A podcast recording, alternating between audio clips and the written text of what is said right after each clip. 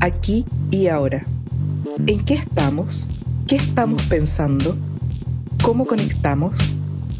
Aquí y ahora te invitamos a tomar el pulso del presente que construimos a través de las investigaciones, publicaciones y proyectos recientes, tanto de nuestro cuerpo docente como del estudiantado y exalumnos.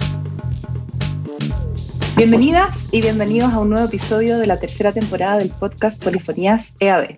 Quienes aún no nos conocen, les cuento que este podcast tiene cuatro series de contenidos que ponen en perspectiva desde diversas miradas el quehacer de la Escuela de Arquitectura y Diseño PUCB y quienes la nutren, es decir, sus estudiantes, docentes, investigadores y por supuesto egresados y egresadas de nuestra escuela. El episodio de hoy corresponde a la serie de contenidos Aquí y Ahora, que permite visibilizar en qué estamos en cuanto a las investigaciones y proyectos actuales que conforman la vinculación con el medio de la EAD e impactan a su vez directamente en la formación de pregrado y posgrado. Mi nombre es María José Iglesias, soy diseñadora y profesora en nuestra escuela.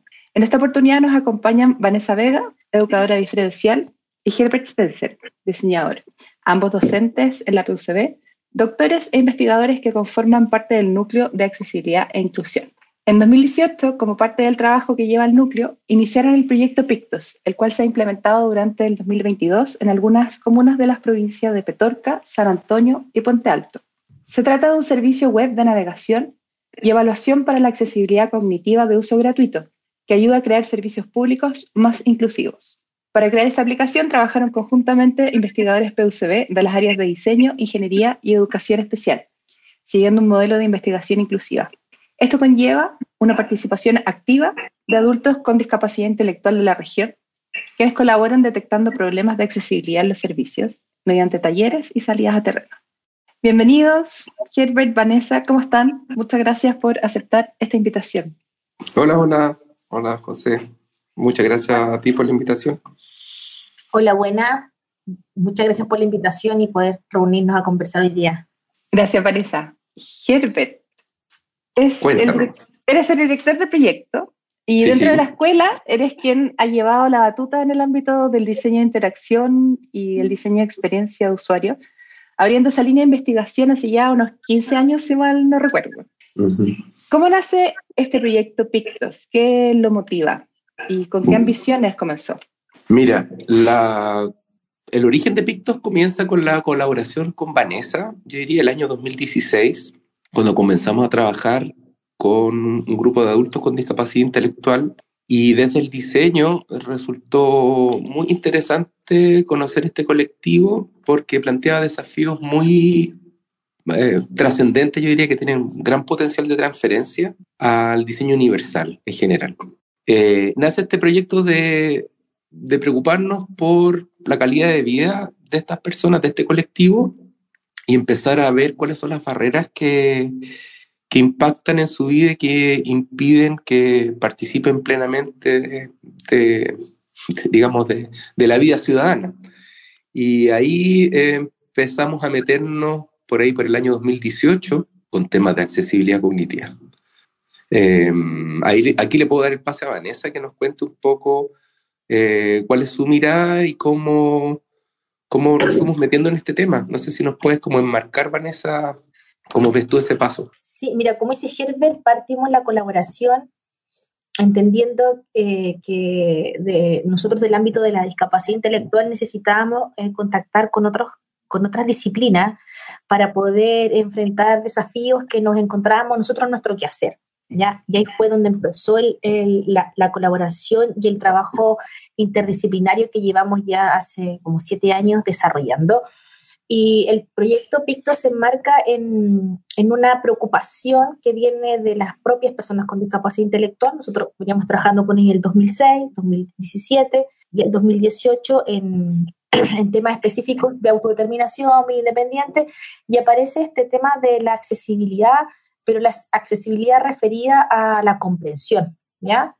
No tanto a la, a necesidad física ni sensorial, sino el, entendimiento de los espacios. Y el grupo asesor con el que trabajamos nos manifestó esta necesidad de, esta necesidad sentida, ¿cierto?, de, la dificultad que ellos tenían al relacionarse en los servicios públicos, en el sistema de salud, en el transporte, entonces ahí empezamos a, trabajar ya derechamente con temas de accesibilidad y empieza a esbozarse lo que sería Pictos, ¿no es cierto?, apoyado por una tesis de diseño de ese año, eh, la que, el que se fue conformando todo el trabajo para, para ya entender lo que tenemos hoy día. Oye, un, punto importante como para establecer un paralelo es que, por ejemplo, el diseño de interacción en un origen, mm, digamos, es una rama de ciencia de la computación y tiene que ver con este problema de, de la interfaz, ¿cierto? De cómo las personas entendemos los sistemas que en un origen eran sistemas técnicos y cómo empezamos a, diseñar formas en que cualquier persona se pueda comunicar y, e interactuar y usar un sistema, digamos. Entonces, los problemas de usabilidad y de comprensión son propios y, digamos, fundamentales al diseño de interacción. diría que esos son los problemas con los que parte. Primero son temas de arquitectura e información, de cómo organizamos, etiquetamos, que en el fondo es cómo las personas nos anticipamos a los sistemas, pero todo lo que tenga que ver con usabilidad, yo diría que es un tema general, digamos, es un problema que tiene todo el público, todas las personas van a requerir diseños bien pensados para que podamos usar las cosas bien y no nos frustremos. Entonces, ¿qué pasa? Que este problema llevado al ámbito de la discapacidad se extrema. Y el problema de, los servicios públicos en general, que no son los más vanguardistas en el uso de la tecnología, ni los más cuidadosos en el uso del lenguaje, por ejemplo, sino que tienden a imponer sus, propios, sus propias siglas y sus propias jergas internas, son bien hostiles y bien kafkianos para la gente en general. Entonces, el desafío de, pensar los servicios públicos como, como sujetos de diseño, eh, pensando en unos hospitalidad, digamos, que pueda transferirse no solamente a las personas con discapacidad intelectual, sino que adultos mayores, migrantes, o cualquier persona, digamos, que, que no entienda o, o, sea confuso, es, un, eh, es como algo bien, bien fundamental, digamos. Entonces, no es algo ajeno, sino que viene a enriquecer eh, el, el, el ámbito del diseño de interacción. Y claro, nuestro enfoque no es hacer un diseño que estigmatice, que sea un diseño para personas con discapacidad intelectual, sino que un diseño para todos. Y el enfoque que tiene un poco también, por qué no decirlo, es bien reparatorio, es partiendo de la base de que los servicios no son muy claros ni muy accesibles, Pictos lo que hace es que se constituye como un, como un puente, como un acompañante que te lleva de la mano y que te permite anticipar el paso a paso de, todos los, de todas las transacciones encuentro interesante de qué manera, eh, a partir de un requerimiento de, un público, de un nicho, ¿no? Como si hablamos de segmentos eh, de la población, eh, se puede extrapolar y se pueden sacar un montón de aprendizajes que en el fondo nos sirven a todos como usuarios. Desde esa perspectiva, me parece que, que es interesante, el, lo conversábamos en un capítulo anterior con, con Vanessa, de qué manera los co-investigadores o el equipo, el equipo asesor eh, genera valor y genera aporte a la, a la, academia también, ¿cierto? En ese sentido, Vanessa, eh, me gustaría que nos contara acerca de cómo armaron este modelo de investigación inclusiva, eh, en qué consiste, nos explicaras un poco más y cómo se lleva a cabo y qué aprendizaje en términos de, de, de diseño han podido extraer del proceso. Mira, la investigación inclusiva es un enfoque que viene ya hace mucho, tiempo trabajándose, que nace desde la investigación acción participativa, la investigación emancipadora, pero tiene su foco en el trabajo directo con las personas con discapacidad intelectual. ¿ya? Eh, el enfoque nos habla que la investigación inclusiva, las personas con discapacidad intelectual dejan de ser usuarios o meros entrevistado, entrevistados y pasan a tomar un rol más protagónico. ¿Ya?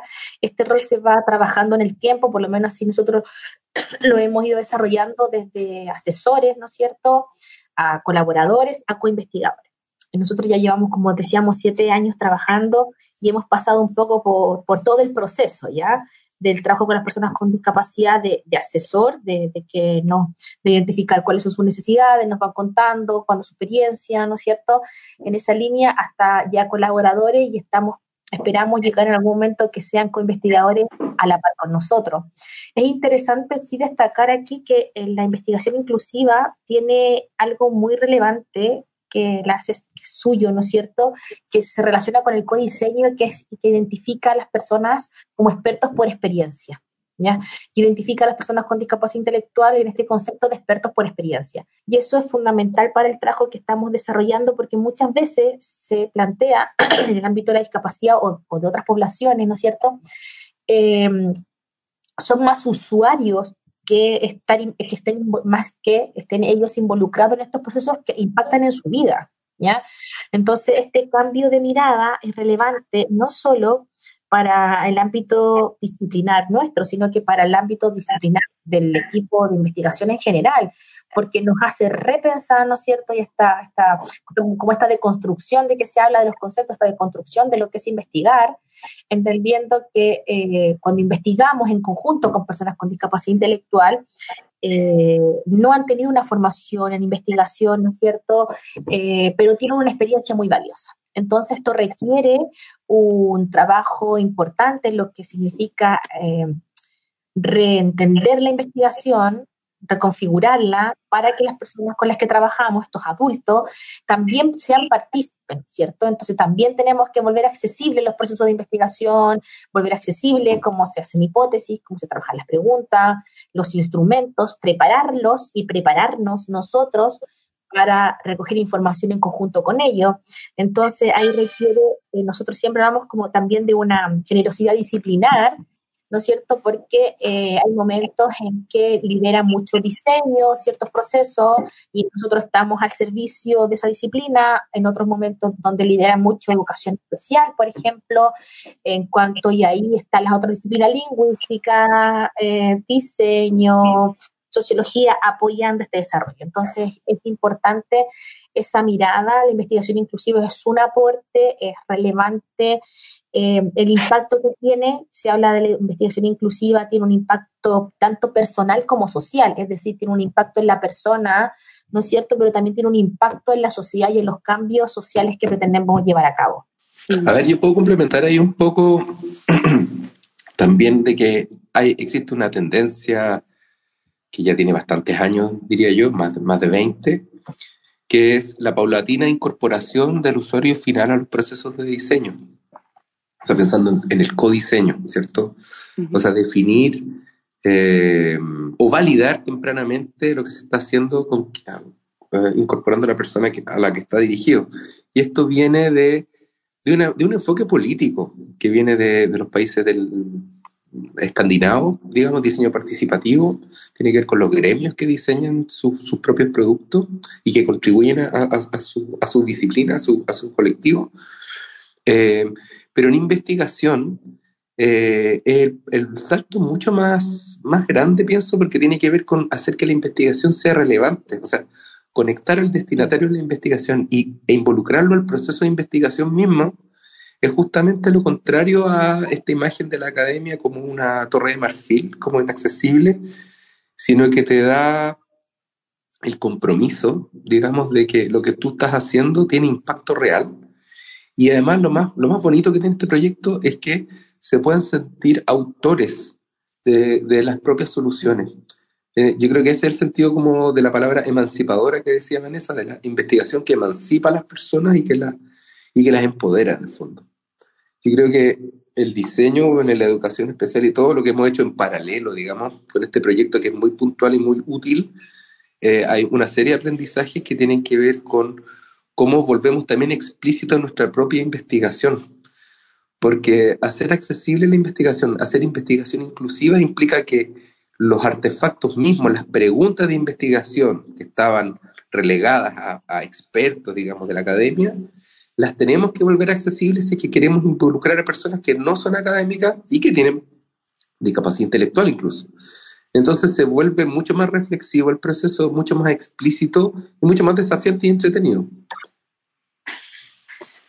Totalmente, y me imagino que también requiere como, como el, salirse de, la estructura de la academia, ¿cierto? De, la, de esta fabricación de papers y de lenguaje como validado. Eh, requiere también como una cuota de, humildad un poco, como, como ok, ¿cómo, ¿de qué manera yo transformo todo esto que he aprendido en, en, en magísteres, en doctorados y qué sé yo, y cómo lo transformo al, a lo que es día a día. Bueno, ya, pues, de las papas que aman, ¿no? Y, mm, y en esa línea, Herbert, quería preguntarte cómo ha sido, porque una cosa es, ya, todo el proceso de investigación que llevaron a cabo, cómo tuvieron que adaptar, repensar, reconfigurar métodos, ¿cierto? Modelos de investigación. ¿Cómo ha sido bajarlo y cómo ha sido la, la recepción eh, en los, con los usuarios? Porque en el fondo, por lo que entendí, es, es, es una plataforma que es, que es abierta, que es gratuita, eh, sí. y que en el fondo está disponible para todos quienes podamos usarla. Entonces, ¿en qué ámbitos se, se, ha implementado y cuáles han sido los resultados que ustedes han podido medir hasta ahora? Ya, mira, te, te cuento ya en concreto del proyecto del FONDEF, digamos, de, de Pictus, uh -huh. este proyecto tan querido, digamos, que parte del 2018, como estamos contando, uh -huh. y que parte como un proceso de investigación donde queríamos conocer lo que es la, la accesibilidad cognitiva. Es una pregunta genuina que hacemos con, como grupo eh, de, de, de, investigación complejo, digamos, compuesto por diversidad de personas. Y parte de la aplicación como medir qué es la accesibilidad cognitiva. O sea, no nos olvidemos de que Pictos parte siendo una sonda que nos permite navegar a través de los servicios y poder evaluar qué tan accesibles son. Y con eso vamos construyendo eh, la aplicación. La primera aplicación no te brindaba apoyos, sino que te permitía solamente medir. Y es eh, bien humilde, digamos, el objetivo era construir un mapa desde la accesibilidad levantado por las personas que tenían requerimientos de accesibilidad. Lo que estamos haciendo ahora, hemos avanzado harto, estamos generando apoyos con un lenguaje pictográfico eh, que está disponible en pictogramas.pictos.cl para que lo puedan mirar. Es una biblioteca de código abierto que permite ensamblar pictogramas para construir la escena de cada paso. ¿ya? Entonces estamos eh, generando apoyos eh, para que las personas puedan completar las transacciones paso a paso.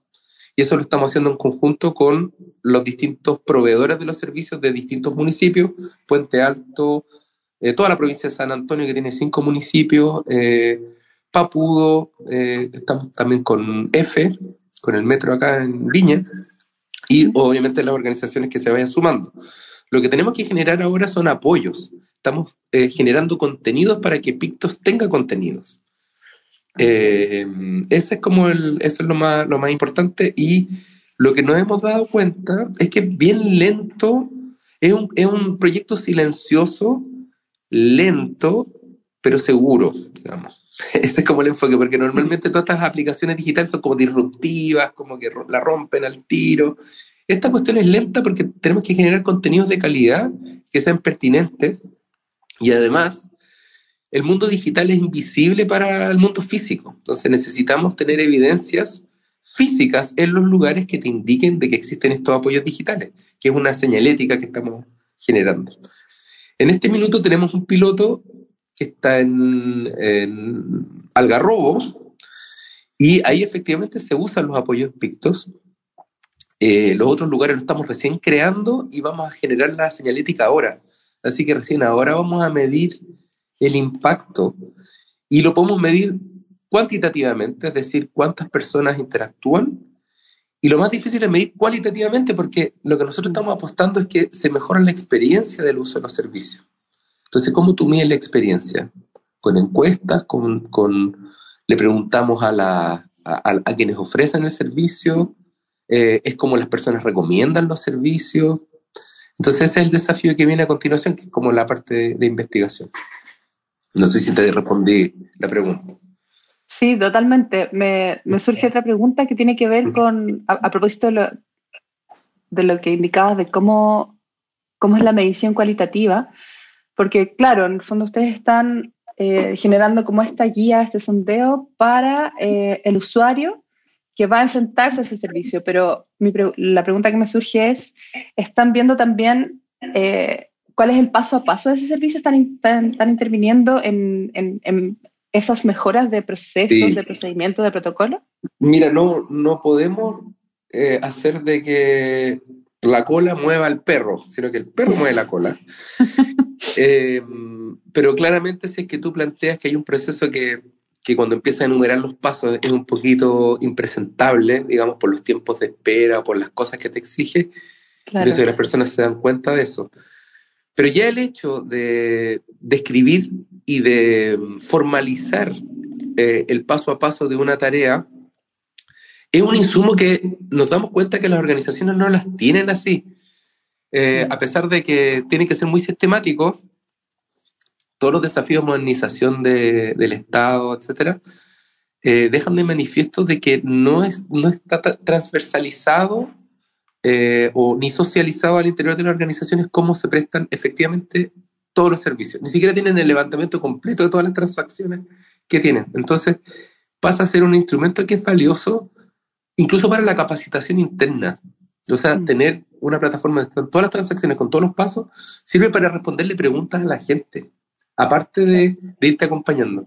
Entonces, claro, mm, mm, la idea, o sea, no, tenemos el alcance como para plantear que, los servicios rediseñen sus procesos, pero sí, eh, por ejemplo, se pueden dar cuenta de que un proceso eran dos procesos, porque tiene un hito, tiene una, se completa de una determinada manera, eh, y aparte que hay tiempos de espera muchas veces que son más de 72 horas, hay que esperar en la casa, entonces eso ya te corta la experiencia, digamos, para la persona y lo, y lo racionaliza como otro, como otro proceso. Entonces, si es que trabajamos centrados en las personas, tenemos que también eh, crear estos modelos mentales de procesos que estén adecuados a eso. Entonces, yo creo que sí, pero por eso digo que es lento. Es como que no, no, no es algo que se imponga, sino que es algo que se va a empezar a decantar. Y obviamente en este, en este sentido, nuestro destinatario a, quien le queremos hablar es a los, de partida, a la red de innovadores públicos del Estado, eh, que lo puedan incorporar eh, dentro de sus apoyos y también entusiasmar eh, a la empresa privada, a la banca, a los parques, al teatro, al retail, digamos que podrían beneficiarse ampliamente de eh, ampliar su público, digamos. Totalmente.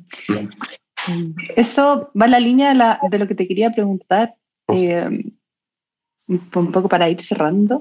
Eh, para quienes estén interesados en el proyecto, ¿de qué manera pueden apoyarlo o cómo se contactan con ustedes?